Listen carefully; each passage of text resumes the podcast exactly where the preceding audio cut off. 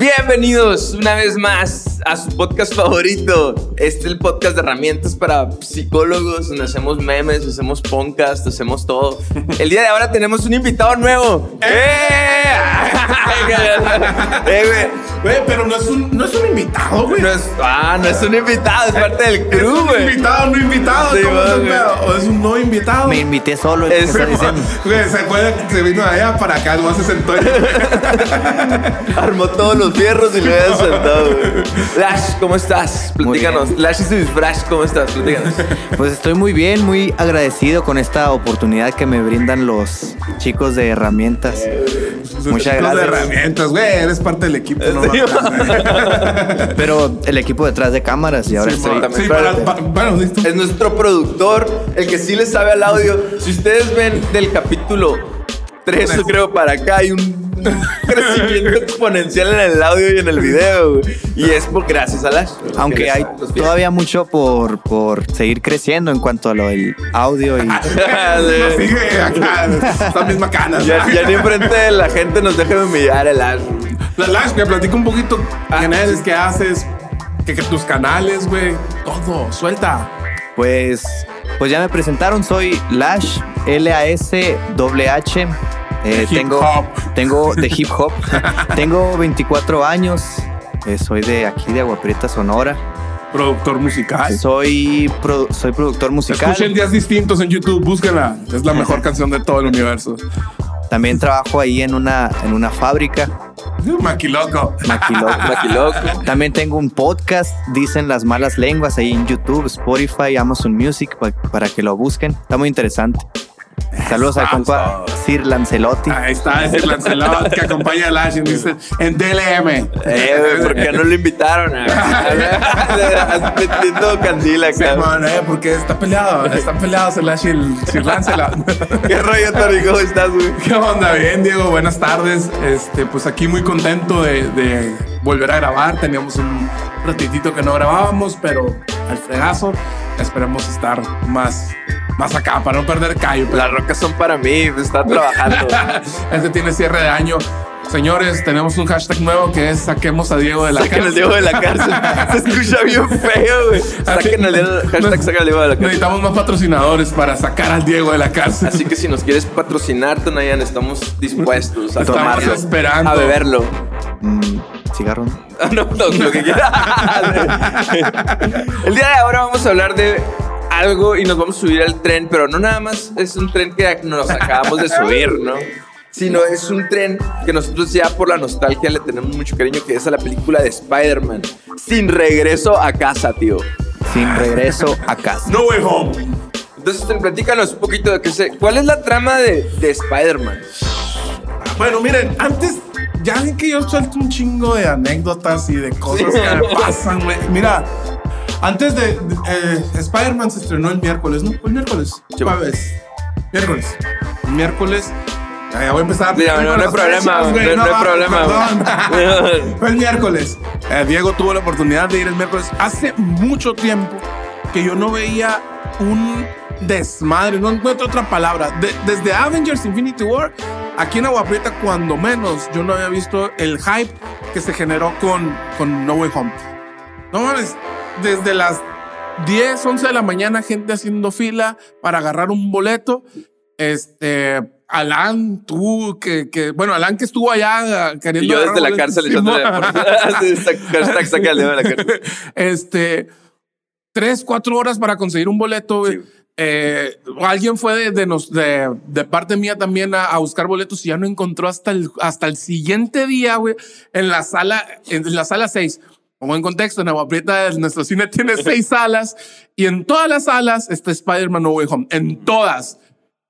Entonces, yo no encontré boletos hasta para el día siguiente y en la sala 6. Por poquito ya no vuelvo a alcanzar boletos y me voy hasta el, hasta el sábado. Me mandó un mensaje el Tony y me decía, eh, güey, vamos a hablar de Spider-Man, ¿no? ¿Sabe qué? No, pues Simón, fierro, güey, porque no he visto redes sociales de serie para no spoilearme, Simón. Ah, güey. Que, que la verdad, eh, estaba viendo un, un video de Javier Ibarreche, que es un morro que últimamente anda muy trending en los temas de, de películas y de series, y, y le dio el punto, uno que estaba también, que me gustó mucho sentirlo en, en el cine, que dice, Hace poco hablábamos acerca, no, no aquí, pero pues hablábamos acerca de, de si en algún momento las redes de streaming como Netflix y todo ese tipo de cosas iban a desaparecer el cine. Eso se habló cuando pasó toda la pandemia del COVID, Simón. que todos estábamos encerrados y la madre. Ni de pedo. No creo por lo que te hace sentir. La o sea, magia del cine, Sí, güey. Por ejemplo, en magia, el güey. momento, no sé, que, sal, que salió Daredevil, spoiler alert, en, en Spider-Man. Que todos hacen. "Oh, ¡Eh! O sea, es una emoción que está bien cabrona, como cuando, como cuando el Capitán América dice este güey, agarra el martillo de Thor. Ah, o sea, que todo el mundo acá empieza a gritar. Y, y esa vibra es como la misma vibra que se siente en un estadio de fútbol o, Simón. o ese tipo de cosas, ¿no? Entonces yo creo que por, por ese, ese valor agregado que genera el cine, güey, no va a desaparecer, ¿no? No, güey. No way home. No way home. No, bueno, a mí me toca ir hasta un día después. De hecho, le conseguí unos boletos a Lash porque tampoco los había podido conseguir. pero a Lash le tocó hasta el horario, último horario, y también creo que es a la- las seis, ¿no? Sí, a las seis fui la última. y eso, que de cuenta, compré mis boletos y cinco minutos después compraron los de Lash. Y, y- y ya, en, bueno, media hora había pasado. Ya se había acabado todo un, cinco salas, güey, se habían acabado en media hora. Es, es una locura lo que estaba pasando, güey. No, yo en Infinity War sí lo vi, pero lo vi para un día, no para todo. Yo creo que se ve mucho porque es el primer blockbuster o una película así chingona que se estrena después de pandemia. Pues es, es la primera y por eso todo el mundo estamos vueltos locos de querer volver al cine y, y a la bestia, ¿no? Pero yo creo que también es como un. e- Es como todo un escenario completo. De- o sea, vamos saliendo del COVID, por decir así. Ujú. Y luego también, esta película es tan ambiciosa, güey, que generó tanto hype y aún así que estaba tan spoileada ya de por gente que estaba filtrando cosas, güey, que de todas maneras generó lo que generó, ¿no? Y la verdad, yo creo que sí, sí, para, en lo personal sí llegó a expectativas, por lo menos las mías. ¿no? Mira, ah, perdón, Lash. Es que también creo que parte de que haya tenido así tanto hype fue que, que abarcó a un público muy amplio, o sea, a un rango de edades. A todos nos abarcó. a un rango de edades muy amplio por, por esto de la nostalgia del, del primer Spider-Man. Más spoilers, morros. Del Ah, primer que- Spider-Man. Que, y del- sepan que aquí es spoiler. Con spoilers. Con spoilers. Ajá, entonces con, con pues con esa idea que, tenía, que teníamos todas las personas de que podía salir el primer Spider-Man, pues ahí fuimos a verla, ¿no? Entonces, Sí, güey, y era, y era el ver si sí o no. Es, ahorita lo que dices es como mercadólogo, lo que lo platicamos la vez pasada, ¿no? Entre más, entre más grande es tu, tu universo, tu mercado, obviamente tus ventas van a, van a Claro. crecer más, ¿no? Aquí, güey, estaban abarcados todos los mercados. ¿Por qué? Porque mi Spider-Man es Tobey Maguire, güey, porque yo lo vi cuando tenía 16 años y ese es mi Spider-Man. Ahorita nos decías tú antes de grabar es que tu Spider-Man tuviste a Tobey Maguire con 5 y ahorita mi carnal también, el Tropi decía... De "Güey, repente dos, tres gente raras, ¿no? Como el Tropi, güey. que les gusta el Spider-Man de Andrew Garfield, güey. Claro, es cierto, está chingón. ¿ah?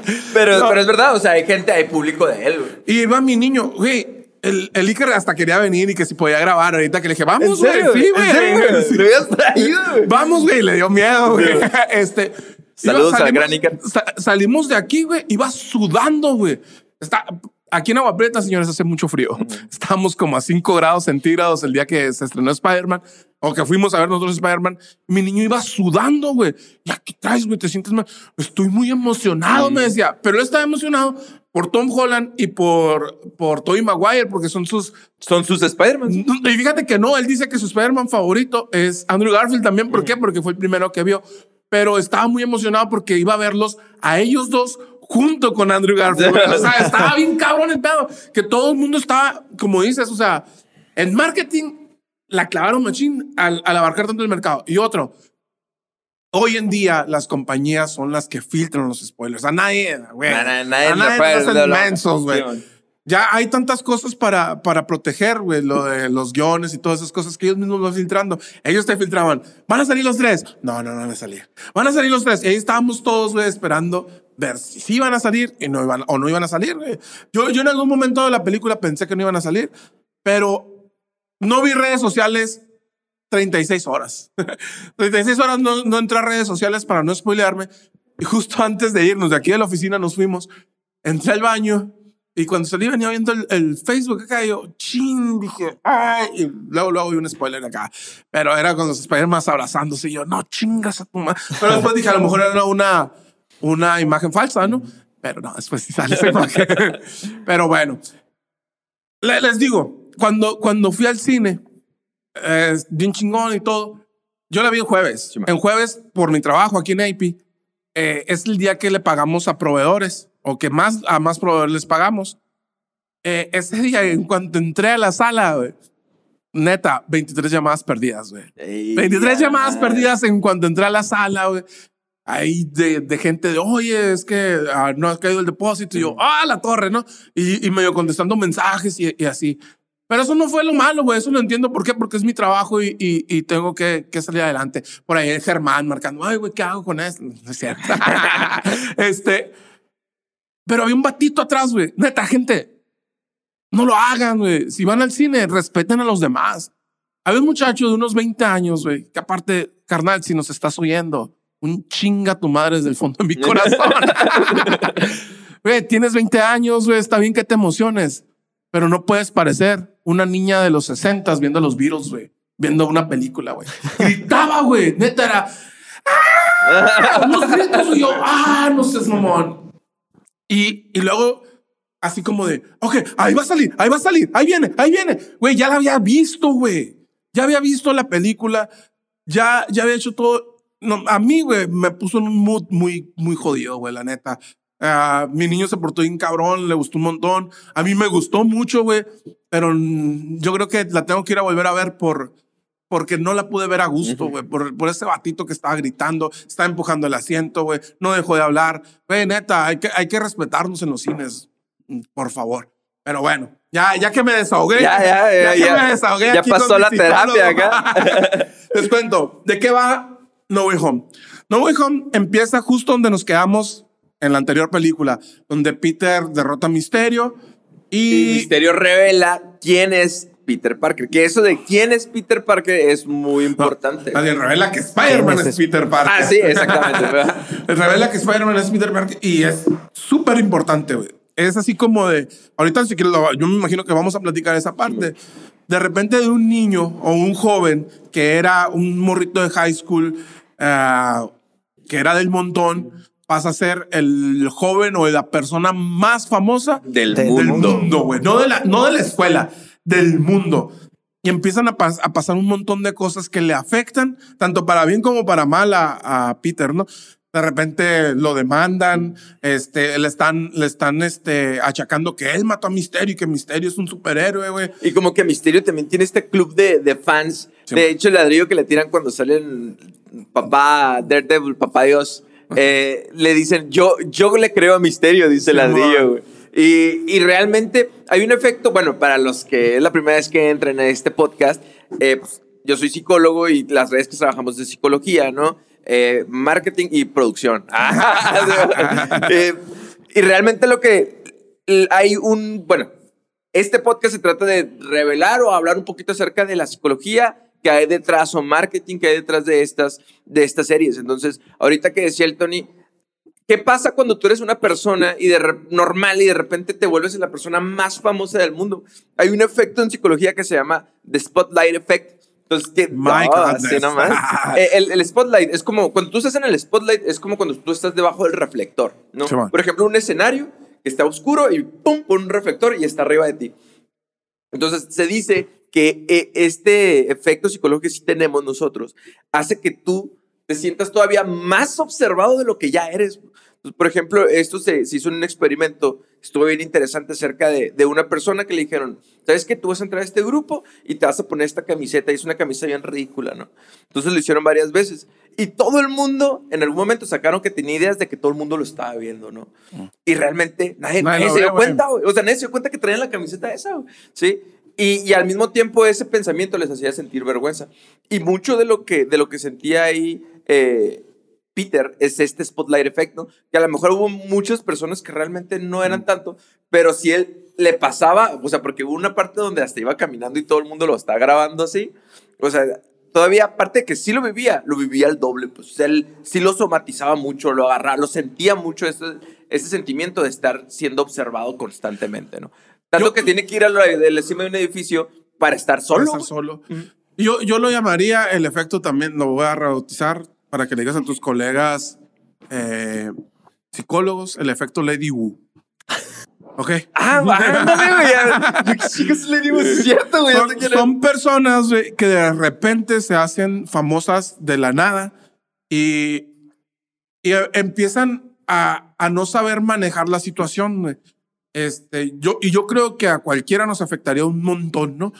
Eh, el hecho de que, de que seas una persona que tiene ya una rutina establecida, güey, donde vas a tu trabajo, güey, vas a tu casa y, y estás, ya tienes tu rutina establecida y que de repente todo eso cambia y de repente eres una persona que te reconocen en la calle, puede llegar a ser muy, ah, muy traumante, güey, para una persona, tanto para lo bueno como para lo malo, güey. Tenemos, por eso digo el efecto Lady Wu, esta persona que lo traían en, en, En bares, en bares o hacía, hacía pues shows y lo único que hacía era "Uh, uh", y, y esa luego me tocó ver en un, en un video de Luisito Comunica que va en la entrevista y, y ya está como perdido en otra realidad la- esta persona y no es por su culpa, güey, es por todo lo que se, vir- se viralizó, que no, no lo supo manejar bien y aparte no tuvo el apoyo de alguien que le dijera, ay, güey, tranquilo, calmado, vámonos por aquí, vámonos por acá. Lo hicieron, lo hicieron sentirse mucho más especial probablemente de lo que era y, y yo creo que a la larga ese tipo de personas pueden llegar, llegar a tener problemas, ¿no? En, en su personalidad, en, en su vida. mm, Sí, ya cuando vuelven a la vida normal, porque esa es otra cosa. Por ejemplo, a Peter, pues sí, al- y a lo mejor tiene un símil con el hecho de que luego todos lo olvidan, ¿no? Pero ahorita la fama en redes sociales, güey, es, Es fugaz. es fugaz, e- efímera completamente. Hoy eres la persona más reconocida de- del mundo en redes sociales y mañana ya no eres nadie, güey. Y hay personas que se vuelven locos, güey, por, por esa sensación. ¿Y qué tanto le afectaba en este caso a Peter? Tanto al grado de tener que recurrir a, a alguien para que se aventara un truco ahí, que es Doctor Strange, Doctor Strange. y borrara la realidad de No, todo, no, ¿no? Le borrara la memoria a todo el mundo. Entonces, ¿a- ¿hasta qué grado puede llegar una persona cuando tiene una necesidad? Y eso lo vamos a ver con los villanos ahorita, Sí. Pero, Entonces, ¿ibas a pero por ejemplo, Lash, en, la- en el mundo de la música pasa un montón, güey, porque aparte Lash es músico. este, eh, hemos, hemos visto muchos artistas, por ejemplo, que tienen los One Hit Wonders, güey, y que a la bestia, güey, se, se vuelven locos. De hecho, en, en el podcast de, de Dicen las malas lenguas, eh, me acuerdo que el primero hablaban de, de Milli Vanilli, güey, que fue una situación donde por, por ese, ¿cómo se llama? El Spotlight Effect. Sí. El, el sentirte observado constantemente, Sí, ¿no? uno de ellos, ellos cometieron un fraude y a lo mejor para muchas de las personas Ya había pasado. ya había pasado y ni se acordaban, güey, pero para él era tan fuerte que Sí. se terminó suicidando, ¿no? Sí, y luego, pues justo cuando pasa ese, ese cambio tan, tan repentino, como ustedes decían, ¿no? Que no sabe la persona cómo manejarlo y muchos lo manejan con, con drogas, con adicciones y pues depresiones. O cambiando la realidad del mundo, ¿no? como Spider-Man. Spider-Man. Ahí, ahí, pues, por, por el, el pequeño Parker, pues más bien fue por sus amigos, porque a él le afectó. Yo pi- pienso yo que a él le afectó más que sus amigos se vieran involucrados por lo de la universidad y todo eso, que tanto por él. Que eso, está, eso es algo bien interesante, güey. ¿Por qué, por qué queremos tanto a, a- Peter Parker? A- a- en este caso, a Peter, Peter Parker. ¿Por qué, por qué lo queremos tanto, güey? Yo siento que tiene muchos, muchas pequeñas cositas. Y hablo de, de Spider-Man en general, en, en cómics, en series, en, en caricaturas, en películas. Tiene tantas cositas que a fuerzas a alguien hace sentir identificado. Sí, man. O sea, todos Sí. tenemos algo con que identificarnos con él. Por ejemplo, el- en alguna parte, pues es un, es un, es, para empezar, es un jovencito. Sí, en, en las primeras películas, pues ya estaba en la universidad, pero la gran mayoría de las series que sacan de él está en la, está en la preparatoria. güey. ¿Sí me explico? Después, pues no tiene papás, güey. ¿Sí me explico? Otra es que es una clase media baja. güey. ¿Sí me explico? Y después se convierte más o menos en baja. ¿no? o sea, tiene un montón de cosas. Aparte es un morro que es buleado, güey. ¿Sí me explico? También la mayoría de las es, series. es superhéroe, tiene superpoderes y lo bulean y lo de todas bulean, maneras, güey, ¿no? este vato. Entonces, casi todos tenemos algo así con que identificarnos con él y le empiezas a agarrar cariño. Y aparte es una persona que tiene mucho charm, pues tiene, es, es muy agradable, es muy cómico, ¿no? Es muy chistoso. Y, y Tom Holland tiene mucho ángel, güey. Simón. El, el actor tiene mucho ángel, güey. Te hace, te cae bien, güey. Nada más, nada más de verlo. ¿Y, ¿Y por qué hablo de esto? Porque ahorita decía, en este caso, Lech, de que es que a él le afectó lo que pasa con sus amigos. Es porque es un adolescente, güey. O sea, si te pones a, a- a medir la realidad, güey. O sea, una persona que está a punto de borrarle la memoria, que no es muy ético que digamos, a todo el mundo, por sus compas, por sus amigos de, de la universidad, güey. Es, por, es, es una decisión de un adolescente, eso. y luego, ojo, bueno, seguimos con la trama. Es eso, ¿no? De que todo el mundo reconoce a Peter Parker, que, que es Spider-Man. Y lo que dicen, por lo mismo que todo el mundo lo reconoce, la universidad, que en este caso es MIT, no lo acepta. Y este güey lo primero que hace es, voy a buscar al Doctor Strange para que le borre la memoria a todos. y aquí hay algo que se me hace bien curado, ¿no? El Doctor Strange le dice, ok, vamos, le podemos borrar la memoria a la gente. Y Peter dice, ok, a todos, pero menos a este, a todos menos a este, ¿no? Y cuando pasa todo, que el Doctor Strange está acá, dice, le dice, le dice el Doctor Strange, y no le fuiste a preguntar a la universidad o no fuiste a hablar con la universidad. Es un adolescente, Es un jovencito, güey, es un morrito. Donde, güey, tienes, quieres cambiar la realidad de tu mundo por un problema bien chiquito. Pero eso pasa mucho en la adolescencia. Yo sé que probablemente este, este episodio lo van a ver muchos adolescentes. Güey, cuando estás en esa edad, tus problemas parecen un mundo.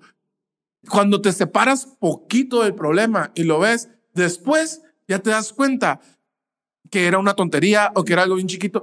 Te va a pasar, güey. Y, y pasa todavía más de grande. La clásica, te corta la novia, güey.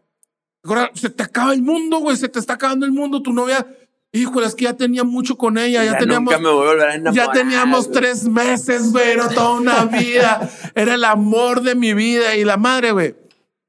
Y tiempo después te encuentras otra persona y ahora ese es la, el amor de tu vida. E- Eso pasa cuando estás adolescente.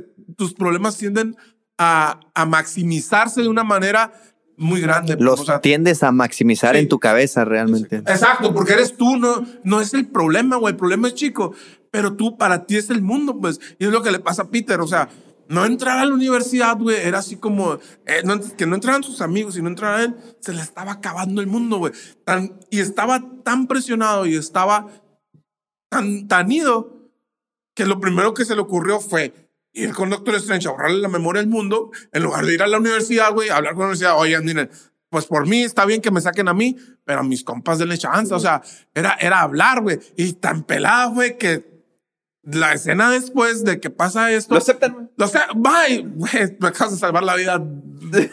Vayan, yo voy a hablar con eso. En, en el desarrollo del- de la infancia adolescencia, hay un concepto nuevo que se llama la adultez emergente, ¿no? O sea, que es un proceso que no es igual para todos, pues. O sea, mientras, muchas veces, mientras más expuesto estás a las broncas, es más lógico que vas a empezar a madurar más rápido, ¿no? Entonces, en este caso, aparte, pues, de que Tom sí ha tenido algunas broncas por ahí bastante fuertes, Sí, como man. no tener papás, eh, básicamente él está en ese proceso, pues, el proceso de identificación, donde tú te identificas más con tus amigos, pues, si les tienes ese, eh, eh, ese como que amor tan familiar a tus amigos, entonces, pues, obviamente, se iba a aventar, ¿no? Por él, por, por ellos, a lo que fuera. Pero también lo que se me hace bien bonito es que en este caso, pues, no está, no está un Iron Man, que era como que su figura, ¿no? Su figura paterna, Ajá. Está un Doctor Strange, que al mismo tiempo lo ve a él y como que también dice, ah, pues vamos a aventarnos el tiro. Le, le- el- está este, no me acuerdo cómo se llama, Wonk, que es ahora el, el mago supremo, ¿no? Simón. Y, y dice, oye, fíjate lo que estás a punto de hacer. Y él como un papá, güey, algo así muy, muy paternalista, dice, es que ya, ya no ha sufrido mucho, le dice. Sí, y se avienta, se avienta el, el hechizo, ¿no? Y ahí es donde empieza todo el desmadre. Sí, hace el hechizo al Doctor Strange, pero el hechizo sale mal, sobre todo porque Peter está metiendo mucho la cuchara, ¿no? De que, no, es que ahora esto, no, y ahora que... Y, y abren, abren una brecha en el, en el multiverso, ¿no? Y por esa brecha se, se introducen al universo de Peter, de, para este universo, varios, varios personajes o varias, varias personas, ¿no? Que son cinco, cinco villanos de las diferentes películas de, de Spider-Man. El primero que aparece es el Doctor Octopus, ¿no? Con una escena que yo creo hasta aquí me tenía fascinado la película un, del batito aquel. Este, una escena que se va a quedar ya para la historia del cine. El, el, El Hey hola, Peter. Peter. Como el yo soy tu padre. Yo creo que sí. Ay, tanto así, güey. Sí, güey. El, el Hey Peter, güey, es, ya es acá, güey, eh, machín. eh, Es historia del cine para mí, güey. Gran meme. Gra- Gran meme. Gran meme. es, es historia del cine. Aparece, aparece el Doctor Octopus y empiezan a tener una batalla. Si se fijan, el Doctor, el Doctor Octopus desde el principio como que nota algo diferente y le dice, güey, ¿por qué tienes este traje? ¿Por qué te mueves así? Él, empieza, él se empieza a dar cuenta de, de que no está peleando con su Peter Parker, ¿no? Que con su Spider-Man, que, que también esta película nos hace, nos hace llegar a, a darnos cuenta que cada quien tenemos nuestro Spider-Man en el mundo, ¿no?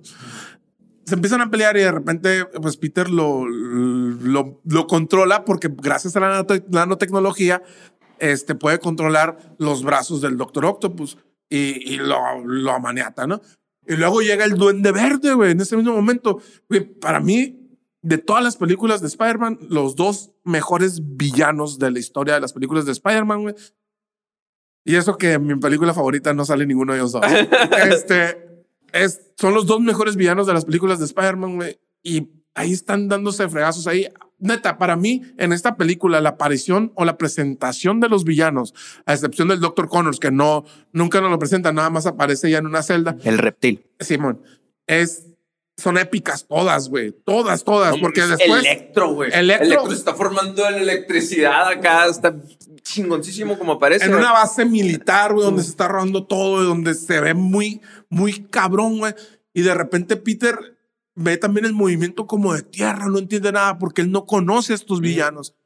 Y, y se encuentra al arenero, a Sandman acá, que lo empieza a ayudar, porque recuerden que Sandman no es un villano, en realidad no es un villano, es una persona que quiere ayudar a su hija, que quiere volver con su hija. Y Después, tiene, y tiene como que. Él, él, según tengo entendido, en las primeras películas sí era un, una persona pues delictiva, ¿no? Como que era sí. un asaltante. Sí, o sea, realmente no es tanto así un villano, sino es una persona que está dispuesta a hacer lo que sea para ayudar a su hija, ¿no? Entonces pasa mucho con ese, el que, que le tienes como un poquito de simpatía, pero al mismo tiempo te das cuenta que él está dispuesto a hacer cosas malas. O sea, ¿para qué? Para poder... Ajá. Electro es lo mismo, güey. O sea, de hecho, hay, hay una frase que ahorita dijo Elash que está en, pues, que está en maciza, lo que decías ahorita de los, de los villanos, que no todos son malos, que era el único, ¿cómo dijiste, güey? El único loquito realmente era Sí, era Te va, el- te va a fusilar, güey. No. El único malito realmente... el reptil. El reptil, el doctor conoce. Él sí era el que por decisión propia era malvado. En cambio, los otros como que se vieron orillados por X o por Y situación a hacer lo que estaban haciendo. De hecho, ah, en la misma trama, lo que sigue es de que Peter quiere, eh, Spider-Man quiere ayudar a todos los villanos a, a, a que vuelvan a ser unas personas normales o buenas, en el sentido de ayudarlos. Por ejemplo, que el Doctor Octopus tiene achicharra- achicharrado el chip, que eh, por eso los brazos lo controlan a él y él no a los brazos. Pues, y ya teniendo eso, el Doctor vuelve a ser una persona buena, por decirlo de alguna manera. Aquí lo que me gusta de esta explicación es que se me hace bien interesante, porque la verdad yo no lo había pensado, así como lo dice Lash. Eh, por ejemplo, en el caso, si nos vamos de uno por uno así rapidísimo, Doctor Octopus, pues lo que comentas aquí, ¿no? Simón. Eh, las- los brazos tienen conciencia propia como un tipo de inteligencia artificial, pero se le fregó el software y valió madre, ¿no? Ahora los empiezan a controlar a él. Y está el Duende Verde, pues que al él tratar de ingerir un tipo de gas de superhombre, por parecido al de Capitán América, agarra un trastorno de personalidad múltiple, güey, que su otra personalidad es la del Duende Verde. Y de repente estás hablando con el señor Osborn y de repente estás hablando con, con el villano, ¿no? Sí, y cuando habla con el señor Osborn es una persona. No, vamos Pasiva, a, güey. no vamos a decir que es bueno, porque tiene unas cosas bien cabronas el doctor Osborn también, güey. Pero, pero es una persona que él, él ya está, él ya se dio cuenta que tiene un problema y corre a buscar ayuda. Pues, o sea, él, él quiere salir de ese, de ese trastorno, busca, busca la manera de cómo. Se ve que le, le- tiene pavor al Duende, Al Duende Verde. Verde, pues. sí, tan así que, que la primera, bueno, la segunda escena que vemos de él es, les es él destruyendo la máscara del Duende Verde, güey. Y, y que está controlado también, igual que el Doctor Octopus, por una fuerza superior, por una fuerza mayor. Está también, este se me hace muy interesante, es Electro, güey. Electro, güey, era un personaje en Amazing Spider-Man, eh, era un vato pasivo eh, que, todo el mundo pasaba por encima de él. No lo notaban. Te- tenía miedos, tenía mucha vergüenza, ¿no? Y en el momento que agarra poder, es la, que, es la parte que se me interesante. Es como hay raza que tú de repente que a veces es muy noble y que de repente, eh, no sé, agarra dinero, que dinero es una representación muy común del Sí, poder. Y se vuelven Y- y prepotentes. se suben al banquito y se ponen bien prepotentes. Y es lo que pasaba con este vato, que, que dice que al momento de llegar a esta nueva realidad sentía un poder diferente, si me explico, una electricidad diferente y la quería probar, la quería calar, pues. Entonces, en el momento que mientras él era poderoso, él podía matar al que sea. Cuando le bajaron la, la electricidad, pues obviamente ya le bajó y se hizo bueno, ¿no? Cuando le quitaron el poder. Y está el lagarto, güey. ¿Qué me falta? Te falta el, El arenero. El arenero, pues también está controlado, se podría decir, por una fuerza mayor que en este caso su hija, ¿no? Sí, o sea, es, es el amor que le tiene a su hija. Entonces él está dispuesto también a pegarse el tiro para volver a la otra realidad, ¿no? Y ahora sí está, en este caso, el lagarto, que el lagarto sí es, sí es malo de, de, de cajón, ¿no? Entonces, disculpen las fallas técnicas por aquí. Él, no es que sea de cajón, sino él tiene como que esta ideología de que todos deberían ser lagartos, ¿no? Y ya tiene una filosofía de ahí. Entonces, él se convierte en lagarto, ¿verdad? De, hecho, hay una parte donde, donde le dice el, no recuerdo si es Octopus o, sí, es Octopus, que le dice, bueno, alguien le dice ahí, es que ya vas a cambiar. No, dice, esta es la evolución perfecta, el ser lagarto, el, eh, soy una, soy una especie más avanzada. Y Pero tú, güey, nomás querías, nomás querías un brazo, güey, ¿a dónde vas? Cálmate. Pero él, está, él está Es consci- consciente. güey, Totalmente, güey. Él no tiene ningún otro problema, güey. Nada más quería un brazo, se dio cuenta que es más poderoso así. Y ahora la que vez- todos a- sean lagartos. Totalmente, güey. Y aquí es el punto que a mí me llama mucho la atención acerca de, de esta película, que a lo mejor ya lo han tocado en otras películas, no sé, no se me vino una en la cabeza, que es redimir al villano. ¿Sí me explico? O sea, que es tratar de, de curar al villano, de, de- Sí, decir, no te voy a pegar en tu madre y te voy a meter a la cárcel por la fuerza. Es, te quiero curar, güey. O sea, quiero que tú vivas bien, no que regreses a tu realidad y no te güey. Pero aquí es, es muy influenciado por la, por la tía May. Simón. ¿Por qué? Porque el Duende Verde llega con la tía May y platica con ella. Ella entiende cuál es el problema y qué, qué es lo que necesita. Y también se dan cuenta que todos los villanos, cuando menos el Doctor Octopus, Electro y, y Duende Verde, vuelven justo en el momento antes de morir. Y que si lo regresan a su pasado, a su universo, Se van a morir. Van a morirse. Entonces, la tía May le dice a Peter, es que les tienes que dar una segunda oportunidad. Eh, tienes, tienes que tratar de ayudarlos. Y Peter agarra esa conciencia y se da un tiro con Doctor Strange para que no lo, porque Doctor Strange ya los va a devolver, ya los tienen a todos capturados y los va a devolver a su universo. Peter se da un tiro con el Doctor Strange y le gana a base de matemáticas. Primer cosita que ah, de la película. Este le gana a base de con las matemáticas. matemáticas le ganan a la magia. Y, y tiene, toma tiempo, Peter, para poder trabajar con los, con los villanos. con la evangelización. Sí, sí, güey, sí, de hecho sí. Pues ¿No? pues no. no, ¿por qué? Porque es más que nada, todos Es tienen un problema. sí, Ellos piensan que es una enfermedad. específico y, y a todos los va a ayudar. Y ya cuando empieza, empieza primero con el Doctor Octopus y le cambian el chip y ya ves el cambio tan. ¿Qué cabrón es el actor ese, güey? Neta se me va, no sé exactamente Mis quién respetos, es. güey. Nada más aplaudo, está, está doblado acá, güey, y de repente nada más cambia la cara y tú. Cambió todo el mood, güey, así de, eras el más malo de todos, güey, y de repente nada más tú cambiaste la cara y, y ya confío en ti, güey. Y se le Cam- nota- Cambia el tono le- de voz, mamón. Y se le nota el alivio en su rostro, porque él mismo lo dice, ¿no? Ya no escucho esas voces en mi cabeza que eran... Simón. Eso es justo lo que le habías dicho ahorita, Tony, de acerca de que algo que me gustó mucho es.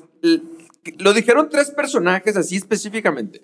Lo dijo el Doctor Octopus, lo dijo el Duende Verde y lo dijo Tom Holland, lo dijo Peter Parker. Acerca del- de, escuchar voces en su cabeza.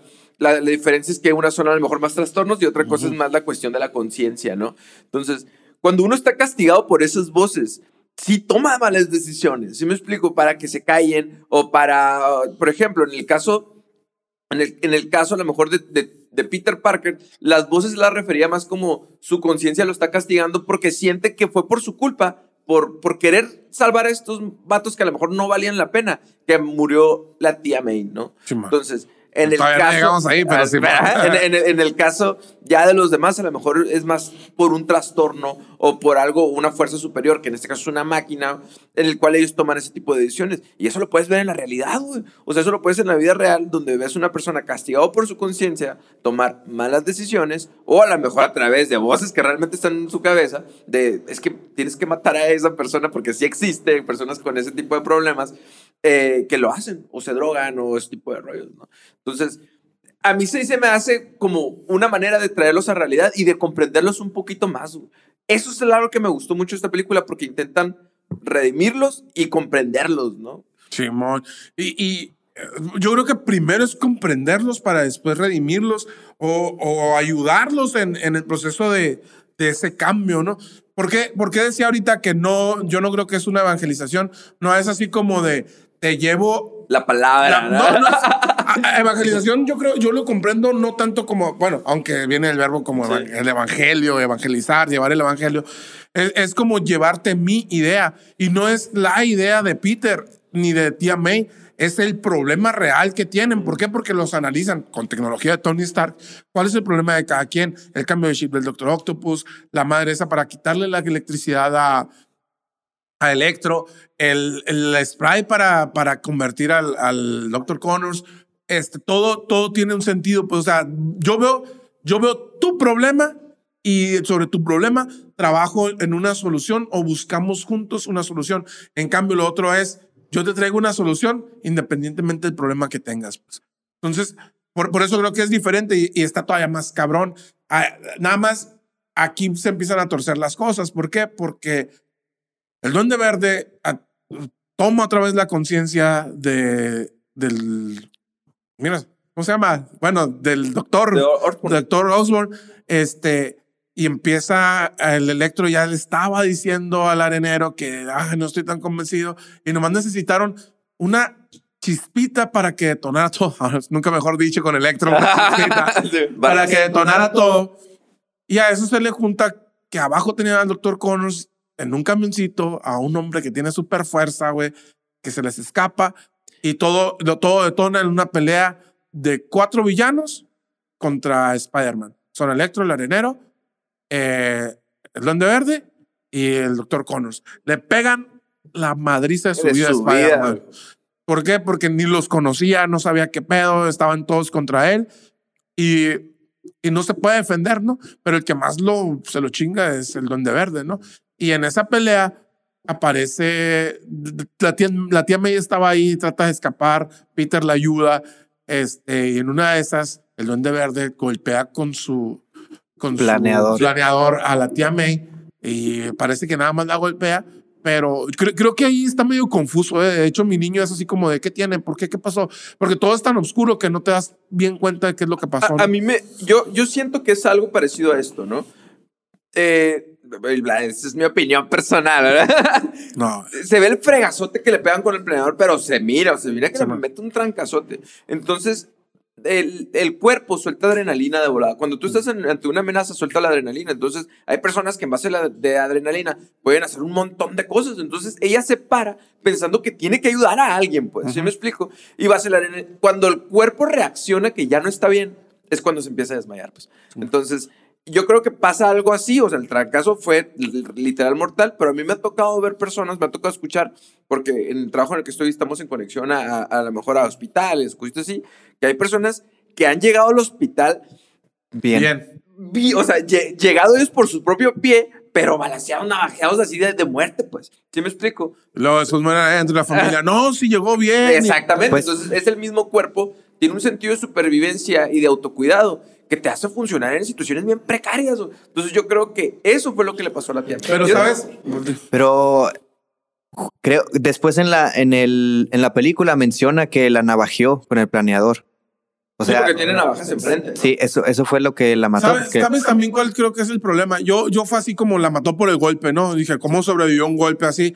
Y ¿sabes también cuál es el, el problema? A lo mejor, y, y tendríamos que poner atención ahí.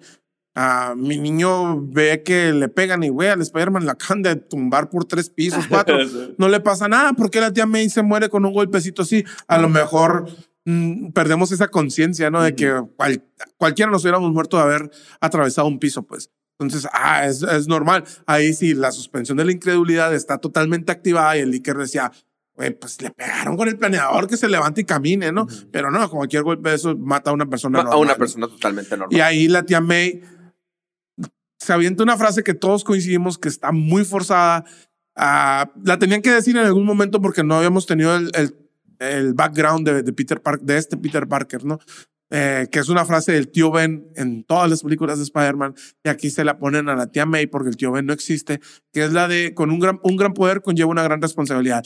Que neta, esa frase para mí siempre ha sido una frase de vida, no porque tenga un superpoder ni nada, pero con cualquier cosa que, que hago en mi vida, digo, todo tiene una responsabilidad. Pues. Si yo decido hacer un podcast, esto es un poder que tengo, tengo el poder del micrófono, tengo una responsabilidad. Tengo la responsabilidad de no malinformar, tengo la responsabilidad de si ya nos comprometimos, hacemos esto, esto, esto, y si vamos, vamos con esta línea, ¿no?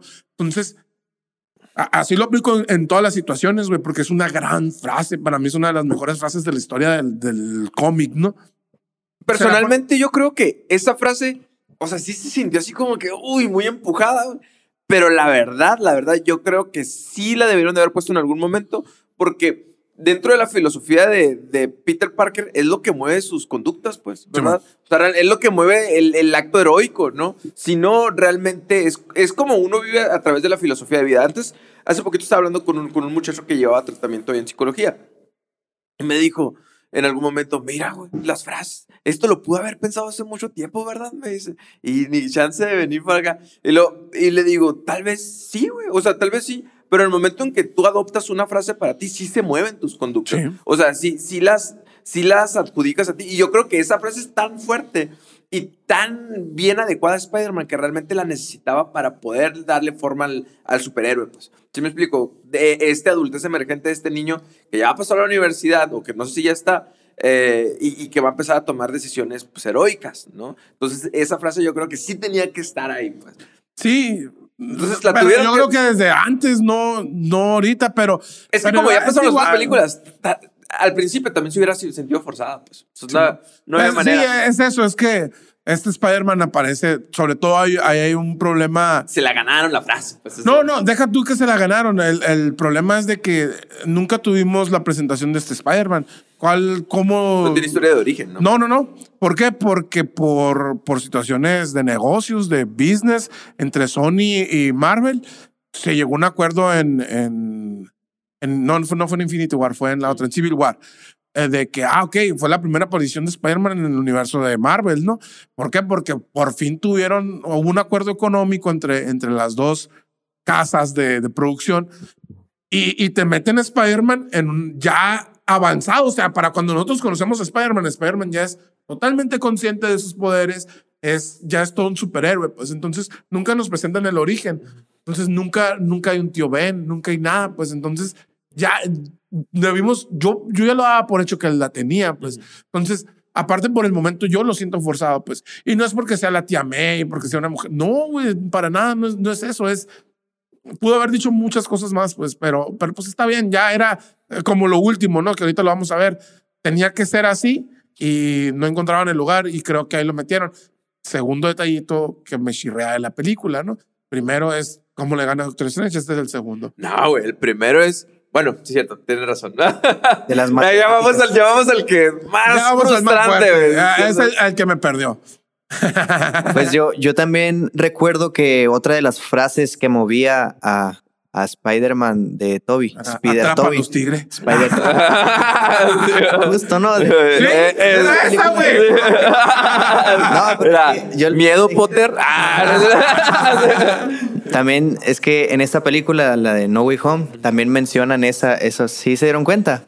La, atrapa a los tigres. La, sí, lo menciona la. Sí, también lo menciona. Ok, pero lo que quería decirles es que otra frase que se utiliza en, en, en, en Spider-Man que realmente se podría utilizar en cualquier eh, superhéroe.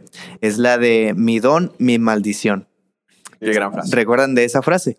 O sea, yo no la recuerdo.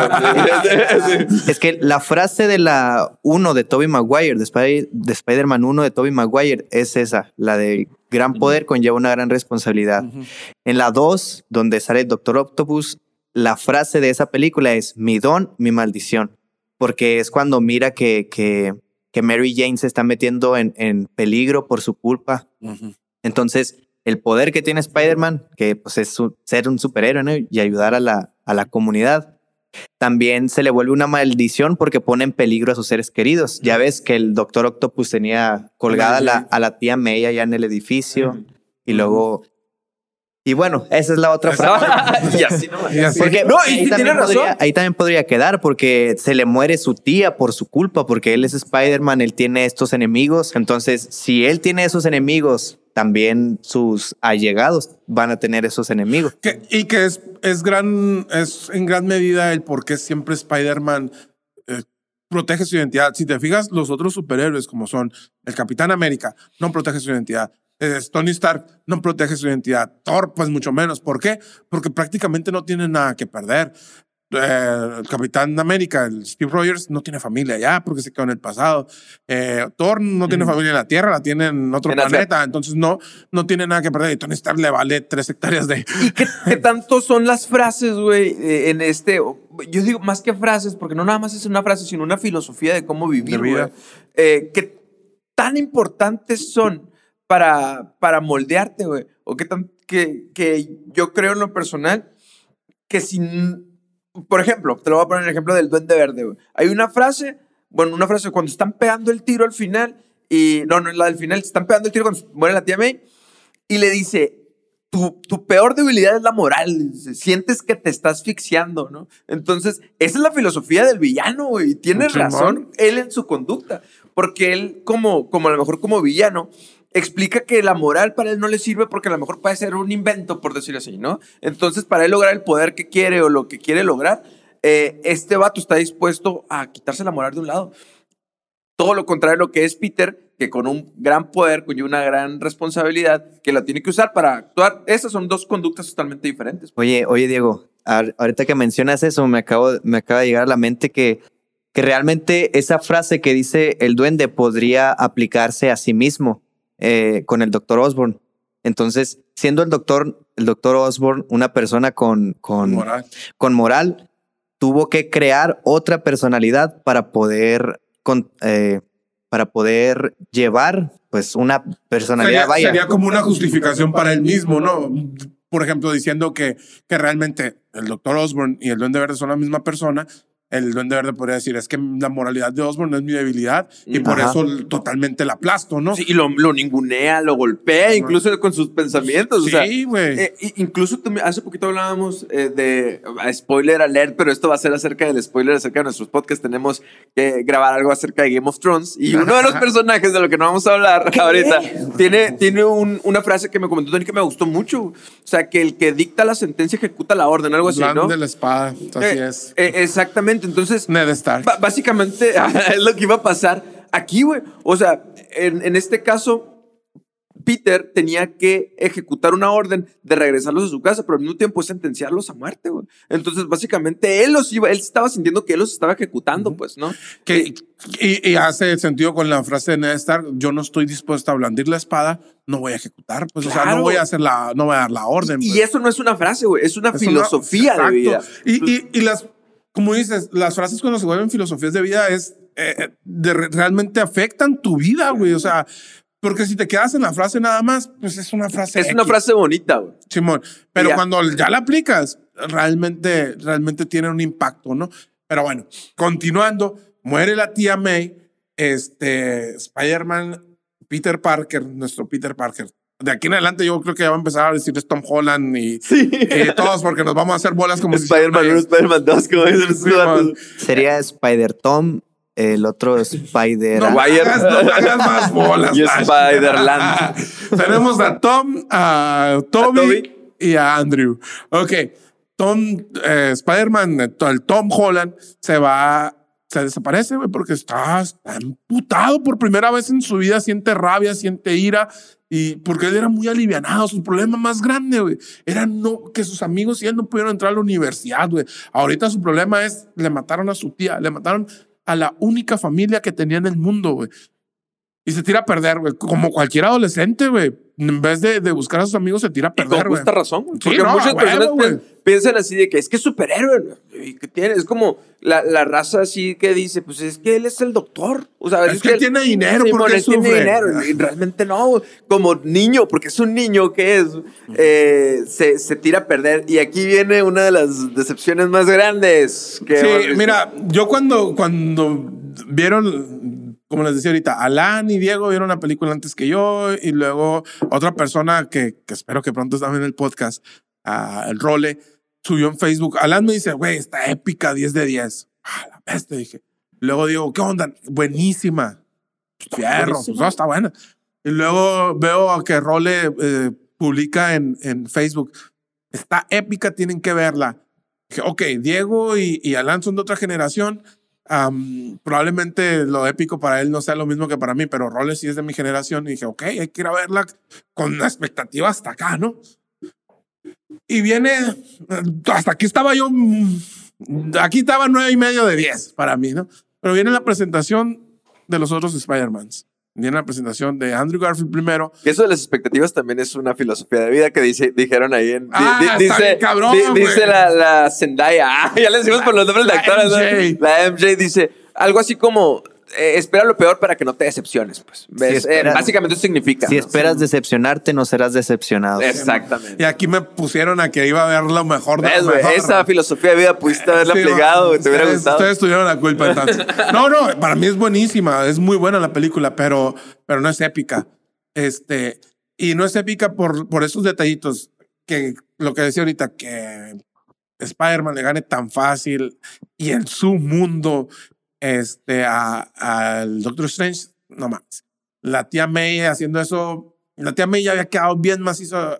No hubieran, no hubieran empujado eso y hubiera sido a la bestia, épico lo de la tía May. Pero la presentación de los Spider-Mans. Ah, hice gente, ustedes saben que yo hago Encuestas le gustó mucho. encuestas y hago mi investigación de mercados y hago mis experimentos. Le pregunté a un grupo de personas Selecto, como cualquier psicólogo investigador. cómo aparecen los Spider-Mans. Esa fue la pregunta. Les explico. Los Spider-Mans aparecen porque cuando vencen a- al Doctor Strange, cuando Spider-Man vence al Doctor Strange, el, el amigo de Spider-Man que se llama Ned Net. Ujú. se queda con el anillo del Doctor Strange y puede empezar a abrir portales. Entonces empieza a manejar eso y dice, ok, quiero ver a Spider-Man. ¿Por qué no dice Peter? A empezar. Porque si son amigos, no le dice Spider-Man, güey. Yo no te digo psicólogo, te digo Diego. Yo no te digo productor, te digo Lash, que tampoco es un nombre, pero es Lash. que, muéstrame a Spider-Man. Y aparece un Spider-Man en un callejón de una, de una imagen icónica de- del Spider-Man, del Amazing Spider-Man, que es eh, Andrew Garfield caminando por un callejón. Y tú dices, güey, Andrew Garfield, cabrón, bien, muy bien, estuvo muy suave, chingón. No estuvo tan perrona como, no, no, no estuvo. como mira, los villanos, los pero está villanos bien. se presentan cabroncísimo todos. Pero ahí estuvo- Épico. Pero, ok, está bien. Y, y la interacción que hay, hay, hay unos guiños para el, el puerco araña del, de los Simpsons y, y toda esa onda estuvo bien macizo. Y aquí viene mi encuesta. Le pregunto a este grupo seleccionado, a este grupo selecto de personas, ¿cómo aparece el Spider-Man de Tobey Maguire? Entonces me dicen, no, pues en el portal. Sí, ¿qué estaba haciendo? No, yo te dije que estaba arriba en un edificio, güey. Diego me dijo que estaba arriba del edificio, Carlos me dijo que estaba en un Un laboratorio, laboratorio. otro me dijo que estaba eh, caminando. Nadie, nadie se acordaba cómo apareció. Todos se acordaban que apareció sin traje. Nadie se acordaba en dónde estaba, güey. Porque es tan X, güey, la presentación del primer Spider-Man, güey. Que dices tú, no mames, güey. Ya te parece, güey. A mí se me figura como cuando haces las tareas, ¿no? Que empiezas acá, bien machine, y luego se te va a acabar el tiempo, güey, de que, ay, ya es domingo, 11 de la noche y no he terminado. Ay, chingue su madre, escribo lo que sea. Parecía eso, güey, así como ay, ya mételos, güey, chinga. Ahí, que, que entren, güey. Entra, eh, Tony Maguire es presentado como, como que si hubieran presentado al, al extra ese que sale en todas las películas, güey. Es más, son mucho más épicas, güey. Los cameos de. Se me fue cómo se llama, el que creaba las- los cómics. Del- me van a, del me van a Daredevil. matar. Da- no, del Stan Lee. Lee. De Stan Lee, perdón. Ah, Eran, sí. Uf, eran- eran tan épicos los cameos de Stan Lee, güey. Mucho más épicos que la presentación de Spider-Man, güey. Eh, La, la presentación de Daredevil estuvo más cabrón. La presentación de Daredevil, que ya ni lo, ni lo, ni lo mencionamos ahorita, güey. La presentación de Daredevil, güey. Ni siquiera te dicen nunca que es Daredevil, güey. Y sabes que Nunca. es Daredevil. Ajá. Era para fans, fans esa madre, güey. Y lo único que hace Daredevil, güey, es presenta su bastón de ciego, güey. Se sienta, dice el vato que es abogado, güey. Le tiran un ladrillazo a Spider-Man, güey. Lo para, güey. Con eso, güey. Los, fans, los fans ya sabíamos desde que se presentó como una persona ciega, que era abogado, güey. Aunque no hayas visto la serie, que es el mismo actor, yo no la he visto, güey.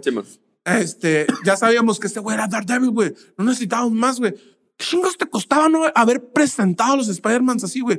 Ese es mi principal problema, güey. De, Y, y el problema también no es tanto así, sino que te la fueron pintando de que no van a salir, ¿eh? No van a salir. O sea, y cuando te los presentan era para que, mira, aquí están, perros. güey, ¿Sí me todo el explico? marketing de esta película se movió alrededor, giró alrededor, güey, de los Spider-Man, güey.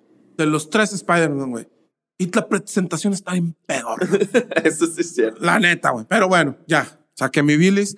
Avanzamos. Este es, este es un, un podcast donde el Tony se está desahogando constantemente con nosotros. Oye, güey, es que para los que no sepan, este podcast, güey, lo hago por terapia y lo hago por una práctica profesional. y por Ahí no está bien la segunda, pero pues, Simón. y para cumplir el sueño del Tony del 2000. ok, este aparecen los dos Spider-Man nuevos que son Andrew Garfield y, y Tobey Maguire y empiezan a buscar a- al otro Spider-Man, ¿no? A Tom Holland. Y, y Toby, Toby, mi amigo Toby, le dice a, a MJ, oye, no hay un lugar a donde él vaya cuando se siente triste. Y luego, luego sí, y van y lo encuentran, ¿no? Y aquí es donde empiezas a ver cosas que son universos paralelos, güey, donde todos los Spider-Man han perdido, han sufrido la pérdida de un ser querido.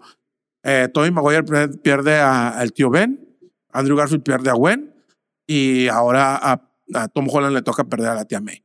Y, y primero me- se me hace bien chingón cuando Tom Holland les dice, es que tú no entiendes por lo que estoy pasando. Güey, le estás diciendo a las personas, a las Perro, se puso a la- a llorar. personas menos indicadas les pueden decir que ahora tú no entiendes. Y hay, hay una frase que dice el Andrew Garfield que está bien cabrona.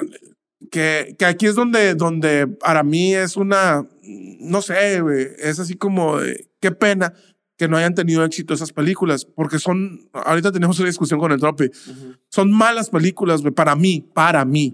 Son, no son, no son malas, pero no son suficientemente buenas, güey. Este, por eso ya no hubo una tercera. Este, le dice, le dice el Andrew Garfield, "Eh, sí, cuando murió, cuando murió el amor de mi vida, porque ni siquiera le dice Gwen, le dice, cuando murió el amor de mi vida, yo empecé a golpear a todos sin detenerme, sin medir mis golpes, estaban llenos de furia, estaban, Mm. yo quería venganza con todo, de todo, y eso nunca lo vimos, güey, porque no hubo una película donde viéramos eso de, de, de Andrew Garfield, que para mí esta película reivindica bien Machine al Amazing Spider-Man, porque no es un mal Spider-Man, es un mal Peter Parker, tiene los peores villanos de la historia, es, es como un Batman de... Para los que no sepan, vayan a ver el, el- el episodio de Batman, donde hablábamos del- de que los villanos... Del espantapájaros y del. Sí. Tiene muy malos villanos esa película. Tiene al Peter Parker que vamos ahí hasta te cae mal en muchas maneras. Pero cuando es Spider-Man, es un Spider-Man muy bueno. También reivindica a Electro, o sea, nada más Sí. como, como detallito, ¿no? Sí, o sea, qué, qué buen Electro, güey. Eh, Este eh, es- Este Electro, ¿por qué chingón no hicieron lo mismo en Amazing, güey? Hubiéramos tenido una tercera, güey. Exactamente. Y, y realmente te das cuenta que la, la muerte, por ejemplo, de Gwen, sí fue una muerte bastante traumática. O sea, es- Macizo, güey. Es una escena muy fuerte que yo pensé, no la van a hacer. Cuando, yo, me, yo me acuerdo haber visto Amazing Spider-Man en, eh, en el cine, en la muerte de Gwen, y yo dije, no va a pasar. O sea, yo sé que está en el cómic, no va a pasar. ¡Pum! O sea, un madrazo en el piso. No alcanza el piso, se muere por la columna, ¿no? La que la tiene con la, con la telaraña y se muere, güey. Por eso él tiene también un chongo. Según yo, sí se golpea la cabeza. Sí, sí se golpea la Se cabeza. golpea güey. la cabeza. Sí se golpea la cabeza. Perdón. Y, y haz de cuenta que dices, ay, güey, este vato obviamente terminó bien quebrado en esa película, pues. Sí, porque Y- él siente que, no- que fue su culpa, güey, en todo momento. Yo por eso pensaba que era por la telaraña, porque todo el tiempo se culpa a, a él mismo, ¿no? Pero eh, le dice, eh, Andrew Garfield le dice esto a, a Tom Holland, güey, y Tom Holland empieza acá, y luego ya empieza el Tobey Maguire y le dice, cuando murió el tío Ben, pasó esto, esto, esto. Y entonces es cuando, cuando Tom Holland se da cuenta que los otros Spider-Man han sufrido lo mismo que él y dice, ¿sabes qué? vamos a arreglar este cagadero. Y empiezan y dicen, mira, si los tres nos juntamos, los tres podemos rescatar esto y mandarlos a todos de regreso a sus, a, a sus universos y, y, que todo esté bien, que era el plan original de, de recuperarlos, de sanarlos. O sea, seguir con la misma filosofía de vida. Pues. Así es. Y, y, hay un efecto bien bonito que es el, el, reflejo en los grupos de vida mutua de adictos, por ejemplo, uh -huh. que ellos todos conocen el Alcohólicos Anónimos, Narcóticos Anónimos, uh -huh. ¿no? Entonces, la dinámica es que una persona se sube arriba de, de un, vamos a suponer, como ambón, le llaman, ¿no? Donde uh -huh. puedes hablar lo que tienes, todo el mundo te está escuchando, y ahí hablas tus peores dolores y peores demonios, ¿no? Entonces, no, no se ocupa ahí adentro un psicólogo porque el efecto del reflejo, el reflejarte con alguien más es terapéutico. Y eso fue lo que pasa en ese momento, ¿no? Sí. O sea, estos vatos no le dijeron, ay, échale ganas, no hay pedo. O sea, le dijeron, mira, a mí, a mí me pasó esto, güey. Entonces, eh, en este caso, Peter eh, Holland, al sentirse identificado, también sí. sana, pues, ¿sí me explico? Pues no soy el único que está sufriendo esto. Sí, y él sí pensaba que era el único, ¿no?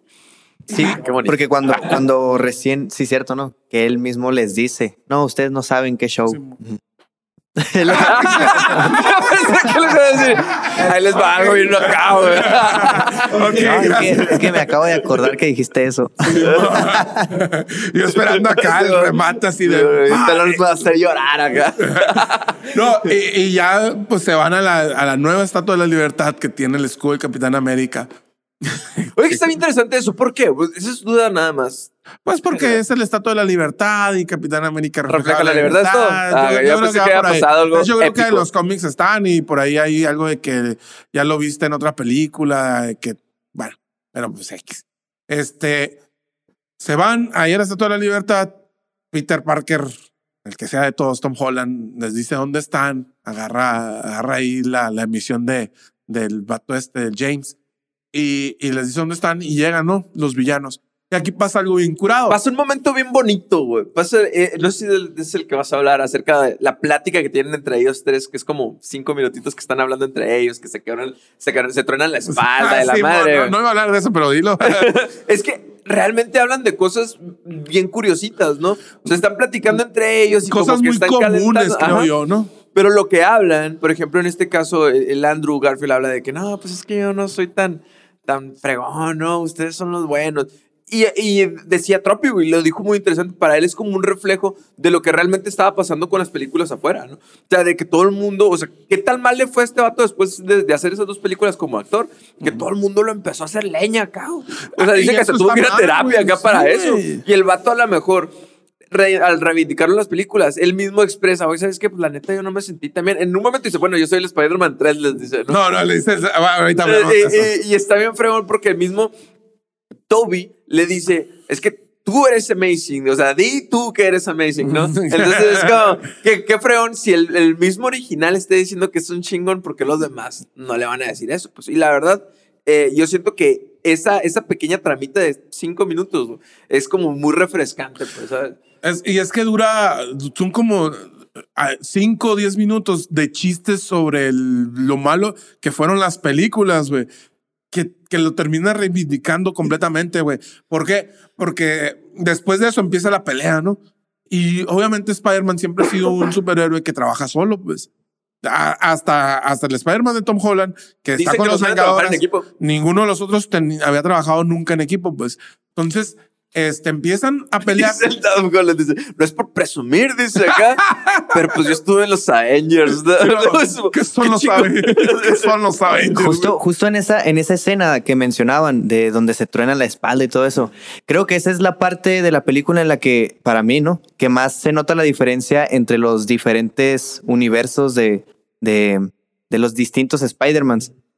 Por ejemplo, el, el, el Toby, cuando habla lo que, lo que cuenta, habla de, de, de, lo que nosotros mirábamos en las películas, así que su vida era como muy catastrófica. Sí, es un, un Spider-Man más maduro, como más si adulto. Como si siempre tuviera una nubecita gris aquí que le está lloviendo. Es, es como muy, muy marginado. Muy, eh. muy, triste.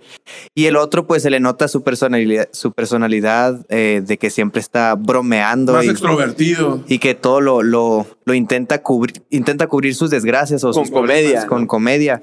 Y, y el otro, el pequeño Tom, este, se le nota su inocencia y por todo se emociona y que cómo haces tus telarañas y, Sí, y jugando ahí, columpiándose mientras le platica. O Porque sea, es un niño, lo que sí, es niño. eh, El otro, es, una- el- razón, el güey. otro es un, un adulto joven y el último ya es un, un adulto, adulto, más maduro, un adulto. incluso dice, ¿no? Que de tanto columpiarme ya me duele Ya la me duele la espalda. espalda. Tien- Tienes mucha razón y fíjate que no lo había notado. Y es ahí donde, donde empieza a verse las diferencias de, su de los universos y donde empieza también a, a, a- a esta reivindicación que digo y de que dicen no sabemos trabajar en equipo. ¿Por qué? Porque yo creo que cualquiera de los Spider-Man solo hubiera derrotado cuando menos a dos de esos villanos. Pero eran tres contra tres y no podían con ni uno. ¿Por qué? Porque se enredaban y es cuando le dicen, no, es que el número tres tenía que ir por acá y el número dos por acá. Sí, pues es que yo fui para allá. No, yo también fui para allá. Pues es que yo soy el dos, que no, decía el Andrew Garfield. No, tú eres el tres. O sea, es así como de, güey, tú eres el peor, tú eres el último. Por- se estaban burlando de eso, pues así como, pero es así. Es algo que también pasa. A, a mí me pasó de morrito. Yo toda mi vida he sido, he sido gordito, ¿no? Desde que nací, güey. Pesé como ocho kilos. Desde que nací fue gordito. Y, y yo, por ejemplo, cuando hablan de bullying y ese tipo de cosas, yo, yo no lo sufrí. ¿Por qué? Porque todo el tiempo el hecho de que fuera gordito, para mí era algo muy normal, güey. Llegaba alguien y me decía que era gordito y pues sí, pues estoy gordo, güey, ¿qué quieres que te diga, no? Entonces, muchas veces hasta yo mismo me burlaba de, de mí mismo. Cuando alguien, no sé, me quería dar carrilla o algo así, era de, ah, pinche gordito, que no sé qué, y que... Sí, no, jaja, y luego me, acá, güey, me acaba de pasar porque anoche tuvimos una fiestecita ahí y vi unas fotos y, güey, estoy más gordo que nunca, güey. Y alguien subió una foto en uno de los grupos y, guay, que no sé qué. Y yo, yo mismo dije, bueno, voy a empezar a burlarme porque si no, estos cabrones me van a chingar. y ya, güey, parece que traigo chaleco antibalas, güey, con la pinche panza que traigo. Y ya todos, ah, ah, no mames, y acá, ¿no? Y, y eso es así como, no sé si, si en psicología está esa onda, pero es, yo, güey, me burlo de mis propios cosas y ya no es un trauma para mí, güey. Y el otro lo desarmo, güey. Me quieres hablar mal de mí, lo desarmo. Y siento yo que hicieron lo mismo con, con, con la Amazing Spider-Man, güey. A ver, tú te estás burlando. No, güey, yo me estoy burlando, güey. Para mí, lo que tú digas me vale madre, güey. Y, y a la bestia, para mí, el mejor Spider-Man de esta película es el Spider-Man de Andrew Garfield, güey. Tal cual. En esta, güey. Y mi Spider-Man favorito es el, do- del de Tobey Maguire, güey. Pero en, en esa película, el Andrew Garfield se lleva los reflectores y en un pedacito, desde que sale, güey, desde que sale y que se sube al techo y que hace todas esas madres, se gana el público, güey. ¿Por qué? Porque es un gran Spider-Man, güey. La neta. pero fue un mal Peter Parker. No sé si. No Mal sé si se dirigido, mal, entiende mal eso. manejado. Sí, sí, Sí. claro que se entiende.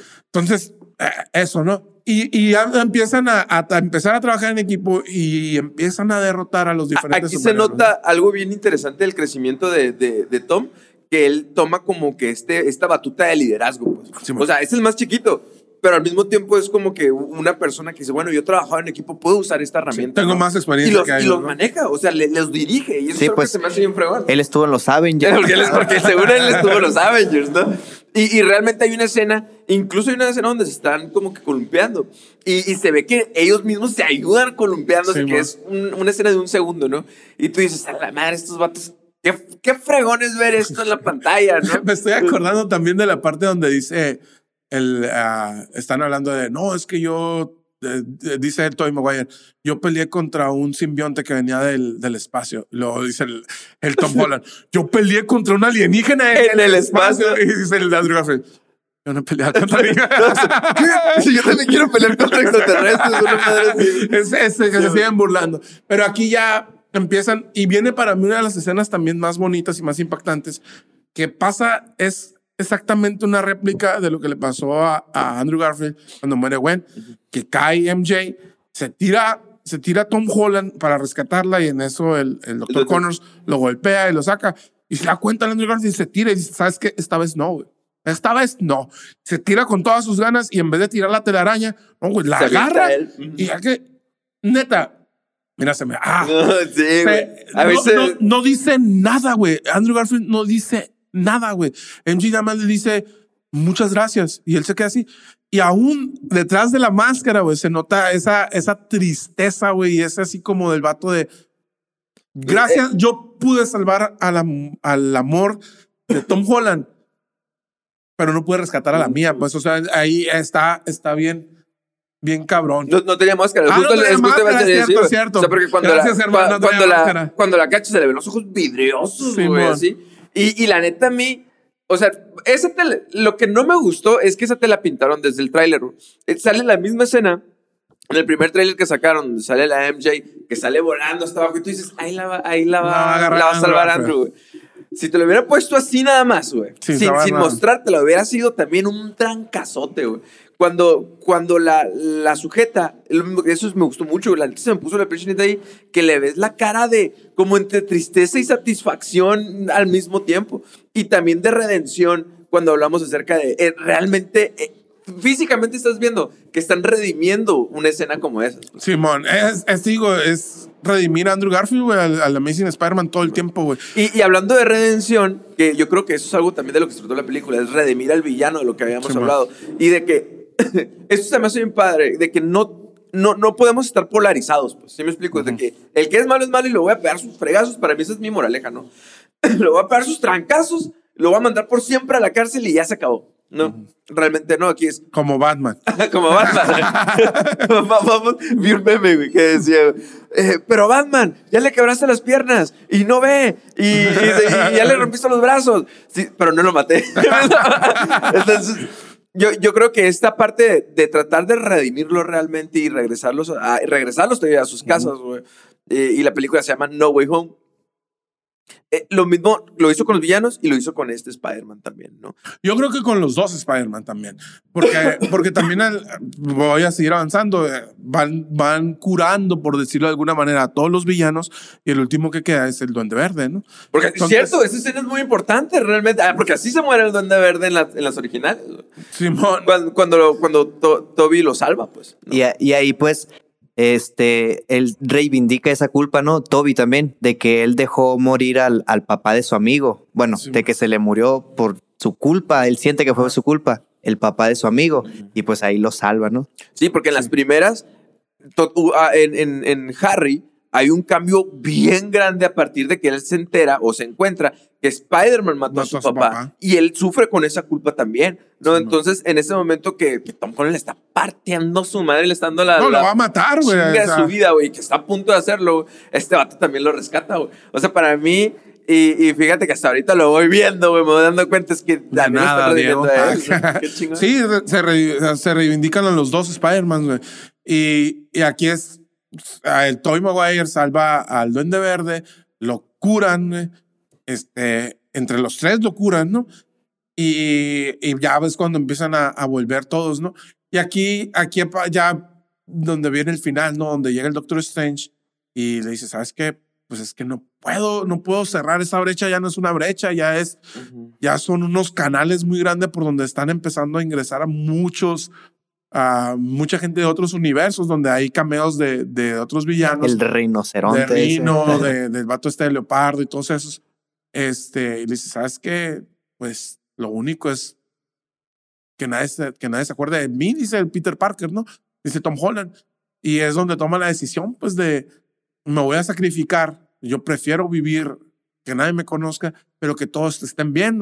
Y ahí viene la reivindicación de, de Tom Holland, de este Spider-Man también, donde, ¿sabes qué? Yo sacrifico mi vida, porque en realidad es sacrificar su vida, Sí. güey, porque ya su vida ya no va a ser igual. Él sí se acuerda de todo, pero los demás no se acuerdan de él. Ah, Hay, hay algo bien curado que aprendí hace poquito y es también escuchando podcasts y así, que en, en filosofía ah, hay una, eh, bueno, en filosofía hay algo que se llama que tú no eres alguien hasta que alguien te proclama, pues sí me explico, hasta que alguien te reconoce. Por ejemplo, yo no soy psicólogo hasta que alguien me da el, el- el papelito y me dice, toma, eres Eres psicólogo, psicólogo.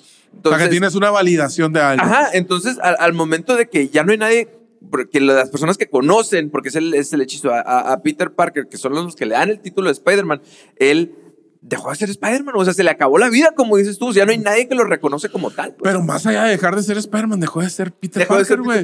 Dejó de ser la persona que era, güey. Perdió su vida, güey. Que mm, me acuerdo en, en Game of Thrones, el, el final, no, en la final que pues, no me gustaron los últimos tres capítulos, este, dice, dice Bran, ¿no? Es que lo que quiere el Rey de la Noche es acabar con la historia del mundo. O sea, no quiere acabar con el mundo, quiere, quiere acabar con el recuerdo del mundo, con el recuerdo de la humanidad. Y, y eso sí es peor, pues, o sea, y, y, es lo que pasa en esta, o sea, acabas con el, con el recuerdo de Peter Parker, de, que, de todo lo que de todo lo que conllevaba eso. Y él está dispuesto a hacer ese sacrificio para, para salvar al mundo, ¿no? Y, y pues... Ni, que todavía sí es, yo, yo, creo que sí es peor que incluso de, de, sacrificar tu vida, porque es vivir una vida que, que en sufrimiento, pues. Si me explico, a lo mejor una persona fallece y ya no sabemos qué pasa después, pero él está dispuesto a vivir con, con la cre bueno, con, los recuerdos. Ajá, vivir en el olvido, güey. Entonces, que es algo muy interesante, pero al mismo tiempo yo creo que también es la reivindicación. La redención de Peter Parker en este momento. Yo siento que la película sí te fue llevando, sí te fue haciendo un caminito para decir, ahora sí, mira, toma, ahí está Peter Parker. ¿Sí? Una persona con bajos recursos económicos, que se le muere un tío y le dice la frase de frases, ¿verdad? Eh, un adolescente, un superhéroe que a lo mejor al frente de todos no es mucho, pero sí, con la máscara puesta ya es el superhéroe de los superhéroes. Entonces, realmente ese es, porque Tom Holland antes, o Peter Parker, ese Tom Holland, era, medio, era rockstar, era Avenger, ¿no? Eh, tenía su morrita, tenía su tío, tenía, todo, güey. Y ahorita es realmente el Peter Parker que tú te vas a encontrar en la caricatura de Spider-Man de los 90, pues sí, o el que te vas a encontrar en el primer cómic, o sea, ya es ese Peter Parker que fue en su momento Toby y Andrew. Que, yo, creo, que yo creo que no era necesario, güey. La neta, ya, ya habías marcado un camino y, creo, también siento que es forzado llevarlo a ese lugar, pues. Este, no sé, no, no, no estoy tan de acuerdo que, que lo hayan querido llevar a eso, al que eres pobre, al que vas a tener que batallar, al que no tienes nada. Ya, ya lo tenías, pero, pero está bien, güey. No, es, es, por eso, son esos detallitos, güey, que, que a mí no me hacen sentir que sea una película épica, pues así como también hoy en Twitter veía que, por ejemplo, Chumel Torres decía, quisiera, yo quisiera olvidar Spider-Man para verla muchas veces por primera vez, ¿no? Y yo, güey, no, no siento que sea para tanto. Y estaba revisando en Rotten Tomatoes, güey, tiene 94%, güey. En IMDB, güey, creo que tiene el 95% también, güey. Está está súper cabroncísimo, güey. El, tiene el 91%, o sea, la gente está vuelta loco, tanto críticos como la gente común están, están vueltos locos con Spider-Man No Way Home, güey. Y yo eh, platicando, eh, ¿cuál es nuestro top 3? ¿Cuál es tu top 3, Slash? De las películas de toda la vida. Ya lo cambió como 10 veces, Slash, que sí, nomás. todos los, cada vez que le pregunto cambia, güey. No, mi top 3 es la de Doctor Octopus. Spider-Man 2. Spider-Man 2 de Tobey Maguire. La segunda es la del Duende Verde del Tobey Maguire. Spider-Man de Tobey Maguire. Y la tercera ¿Cuál es su Spider-Man favorito? y la tercera es la de la de donde sale Venom en Spider-Man 3 de Tobey Maguire. no debería de existir ningún otro Spider-Man para el Ash. Y, en el, cuarto, en el cuarto lugar, ahí le decía a Tony hace rato, ahí meto esta película que acabamos de ver. Sí. A mí Fíjate, para el Last Top 4, güey, esta película. Ay, güey. A mí mi top 3 de Spider-Man, estamos incluyendo otra película que no hemos hablado de esto aquí, pero yo creo que, tiene que estar, güey. Tiene hubo, que estar. Hubo un guiño, en esta película No Way Home, hubo un guiño para este Spider-Man, pero me faltó algo más. Yo creo que ya era la oportunidad perfecta, para jugar, para, incluir a, Miles Morales. Dos multiuniversos, o como le quieran llamar, que es mi top 1 está eh, Spider-Man Into the Spider-Verse, que es animada y si no la han visto, excelente todo, 10 de 10. Eh, mi número 2 para mí está la primera de Spider-Man, la primera de todas, Tobey Maguire. Maguire. Porque yo sí me rindo, para mí, güey, la tengo toda grabada en la mente. Pues la, las luchas que cuando tenía el traje que no había hecho él, o sea, está bien fregona. Y la 3 es esta. Para mí. No Way Home. No Way Home. Spider-Man. Me acordé de, de una de, de, las escenas que se me hace muy padre en la primera de, de Tobey Maguire. Es cuando lo presentan en, el, en, en las luchas libres y que ah, él, quiere llamar. Él tenía otro nombre. La araña humana se quería llamar. y el presentador se equivoca y le dice el hombre araña. y ahí es como lo bautizan. Para mí, mi top 3 es por mucho Spider-Man. Eh, Spider-Man Into the Spider-Verse, la de Miles Morales, neta, es un peliculón, aunque sea animada.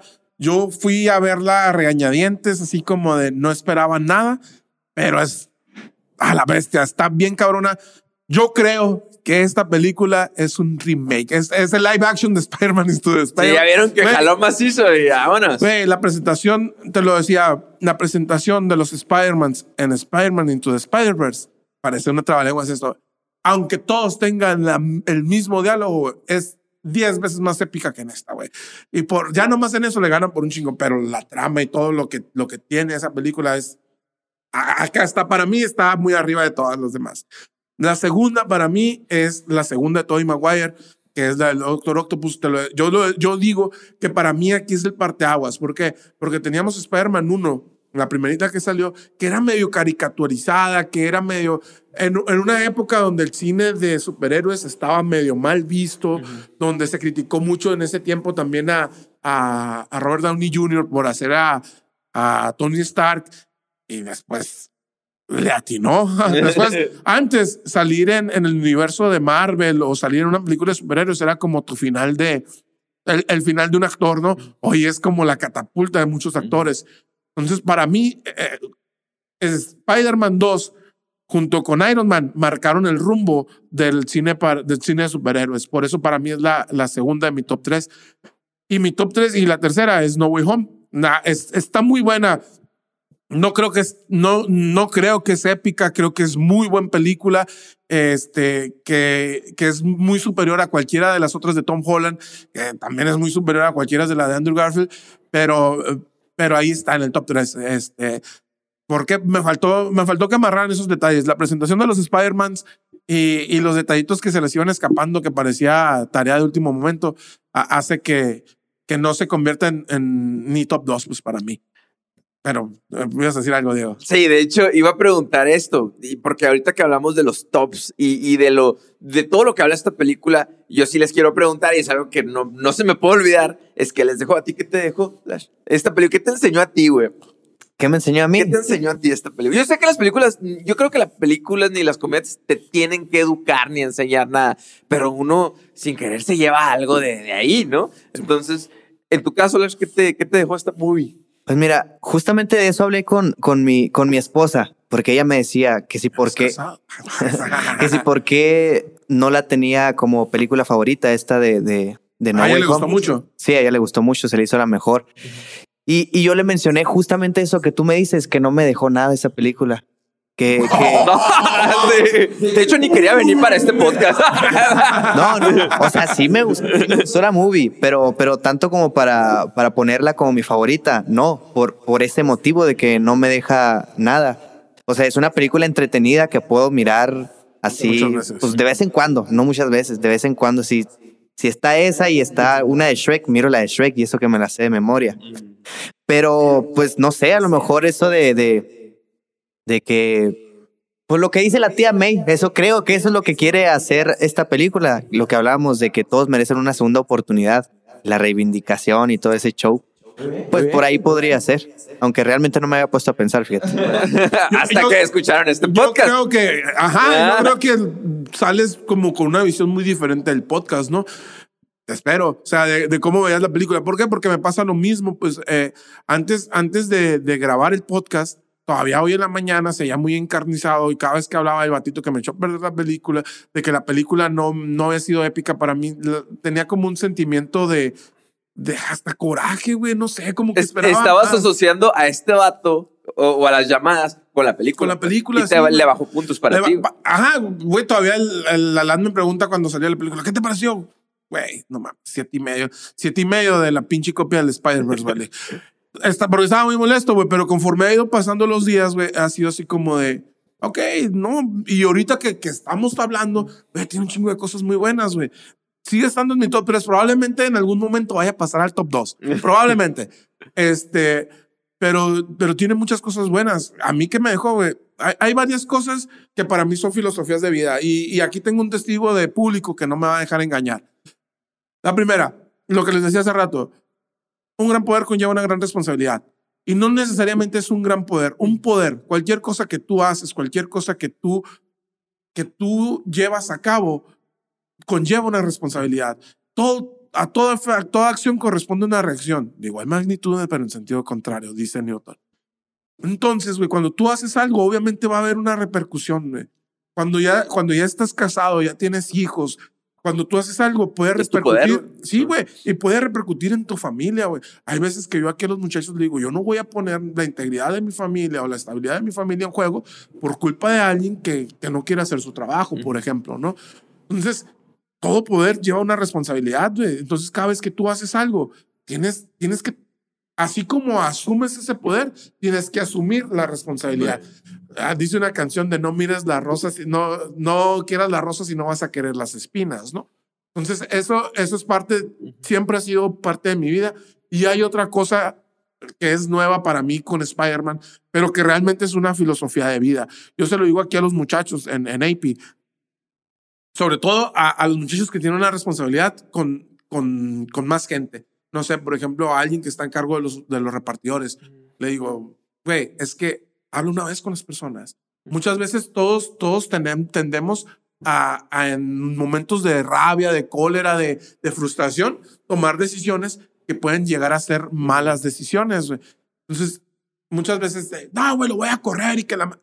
No, güey, espérate, es, tómate un minuto, respira y habla con él. Se habla una vez, porque va a tener una segunda oportunidad. Una tercera ya no se habla. Y, y realmente siempre, siempre se lo digo a los muchachos, siempre es, a ver, güey, mira, este, dejaste abierta la puerta de la oficina, güey. Que no, que no vuelva a pasar, güey. No, no, te lo encargo, güey. ¿Por qué? Porque, pues, no sé, cualquier cosa. O, o sabes qué, mira, estás, estás haciendo mal tu trabajo, güey. Siento yo que estás fallando en esto, esto, esto. Estás llegando tarde todos los días, güey. Trabaja en eso, por favor pero no voy a platicar con él, estás llegando mal, estás llegando tarde todos los días o estás faltando nada más por faltar todos los días. No voy a estar hablando con él siempre, güey. Hablé contigo una vez, güey. Ya te, ya te expliqué cuál es el problema, güey. No, no lo quieres resolver, entonces no estás haciendo nada por resolverlo, es porque no lo quieres resolver, güey. Yo no voy a perder mi tiempo, güey, en alguien que no quiere resolver su problema, pero no puedes atacar el problema cortando el problema así nomás. y es, es algo que, que está aquí en Spider-Man, güey. Es dale una segunda oportunidad. O no es ni una segunda oportunidad, dale una oportunidad a esa persona. Y, y, lo hace, pues, o sea, es, vamos a darle otra oportunidad para ver si, si salen bien las cosas.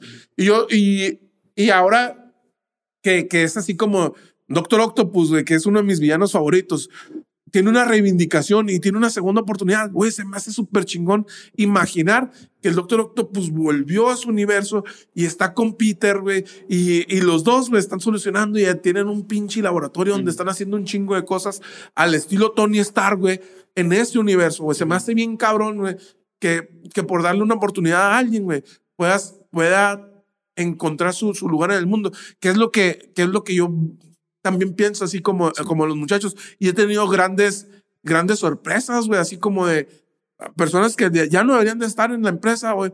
Y, y hablas una vez con ellos y hay esa oportunidad, güey. Y, y, que ahorita tienen un puesto importante aquí, güey. Y, y, eso así como me hizo a la vez, qué chingón, güey. Y, y no me lo hizo cuando, no lo pensé cuando la vi, güey, sino después de estarla analizando, ¿no? Y, después de estar aquí en el podcast. Algo que se me, me, está gustando mucho este ejercicio acerca de, de grabar el podcast es que me está haciendo ver estas cintas con otros ojos, pues. O sea, yo, la verdad, la verdad, pues ya dije, pues voy a grabar el podcast, ya la voy a ir a ver el estreno. Pues ya me puse, a, ya empecé como que a, a, a, saborearla más, pues, sí me explico, y se me hace algo bien fregón. Entonces, ahí en ese momento estaba pensando acerca de esta de reivindicación, no nada más de los villanos, sino también de los héroes, pero esta, esta, tratar de curar al malo. Y, y para mí, luego, luego lo detecté porque es un tema que tengo bien pegado al hueso, pues, ¿no? O sea, pues ya, sí, que ya digo que trabajo a la cárcel, ah, trabajo en centros de, de sacan, al, sacan al Diego de la cárcel. Eh, y realmente yo he visto muchas personas estando aquí afuera diciendo, no, es que hay una cárcel, no te da miedo trabajar en la cárcel. Yo explico, porque piensan que el 100% de las personas de ahí son malas, pues, ¿no? Y, y también trabajo en centros de adicciones y, y no, qué miedo, no te da miedo. Y realmente cuando vas y entras y convives y, te metes dentro de la humanidad, te das cuenta que hay humanidad, pues. O sea, te das cuenta de que hay personas buenas, nobles, que tienen un chingo de potencial, pero que tienen a lo mejor sentencias muy fuertes y que a lo mejor no van a poder sacarlo aquí afuera, ¿no? probablemente necesitan una oportunidad. Sí, que tal vez ocupan a alguien que a lo mejor ya sus familias ya les los dejó ahí y ya les dio la espalda, que venga alguien y a lo mejor no se una cura de un segundo para otro como de Peter, pero que a lo mejor se sea un empujón para poder explotar ese potencial que tiene. Entonces yo creo que para mí fue como que el tema principal que me dejó a mí, porque es algo que a lo mejor estoy conviviendo. Pero de ahí en fuera yo considero que sí es una top. Eh, le, le metieron lo que le tenían que meter y la verdad yo quedo muy a gusto, muy conforme. Y pues es todo por el día de hoy. Yo nada más para terminar, y yo, yo sé que aquí no estamos como para educar gente ni nada, pero pero sí quisiera así como, mira, güey, si en este momento estás, estás pasando por una situación difícil o estás en un lugar muy difícil, güey, date una oportunidad, güey. Eh, tú, güey, date una oportunidad. No, el mundo no te tiene que dar la oportunidad, muchas veces te la tienes que dar tú, güey. Este, como decía al principio, cuando eres adolescente crees que, que tu problema es el, el, problema más grande del mundo y que no tiene solución. Güey, sí tiene solución. Y, y date, date tú mismo date esa oportunidad, Y si, si sientes que necesitas ayuda, realmente acércate con alguien, con alguien profesional que te pueda, que te pueda ayudar, este, y no es un, no es un comercial para el Diego, ¿no? O sea, es, es acércate a alguien, güey. Y, pero, pero principalmente, está bien que vayas por la vida dándole oportunidades a la gente, güey. No, las oportunidades se ganan, ¿eh? Pero está bien que le des la oportunidad a más gente, pero primero tienes que empezar por ti mismo, güey. Si, si tú sientes que, que no, no vas a lograr algo, tú sientes que a lo mejor no vas a terminar tu carrera, güey, date la oportunidad de terminar la carrera, güey, porque si vas a poder, güey. Si, si gente como yo terminó una carrera, güey, puede terminar quien sea, güey, no mames, güey. No hice ni una tarea. Icar, no hagas esto. Entonces, eso, güey, es dense, dense una oportunidad a ustedes mismos. Y pues, por el día de hoy va a ser todo. muchísimas gracias. Muchas gracias, Lash. Muchas gracias por acompañarnos, la verdad. No que estés de este lado, te vi muy estresado todo el tiempo. Sí. La cámara, Germán, muchas gracias por ayudarnos. la neta, ahorita soltaste, bueno, y también detrás de cámaras, detrás de bambalinas, diste unos dos, tres puntos que sí me quedaron, ay, güey, o sea, como el de lavarte o así. Eh, y pues ojalá vuelvas a venir con nosotros y ojalá nos invites a tu podcast. Dicen, las lenguas. Desde aquí vamos a estar. muchísimas gracias. Apenas vamos creciendo la comunidad poco a poquito. Pero ahí va. Ya estamos, ya estamos creciendo Entonces, cuando el próximo año vamos a tratar de llegar ahí a una plaquita o algo. Entonces, muchas gracias por habernos visto. Nos vemos la próxima sesión. Nos vemos. La próxima sesión, güey. Como si fuera terapia. así, digo terapia, nos vemos la próxima sesión. Ah, se cae, ahí nos hablamos, ¿no?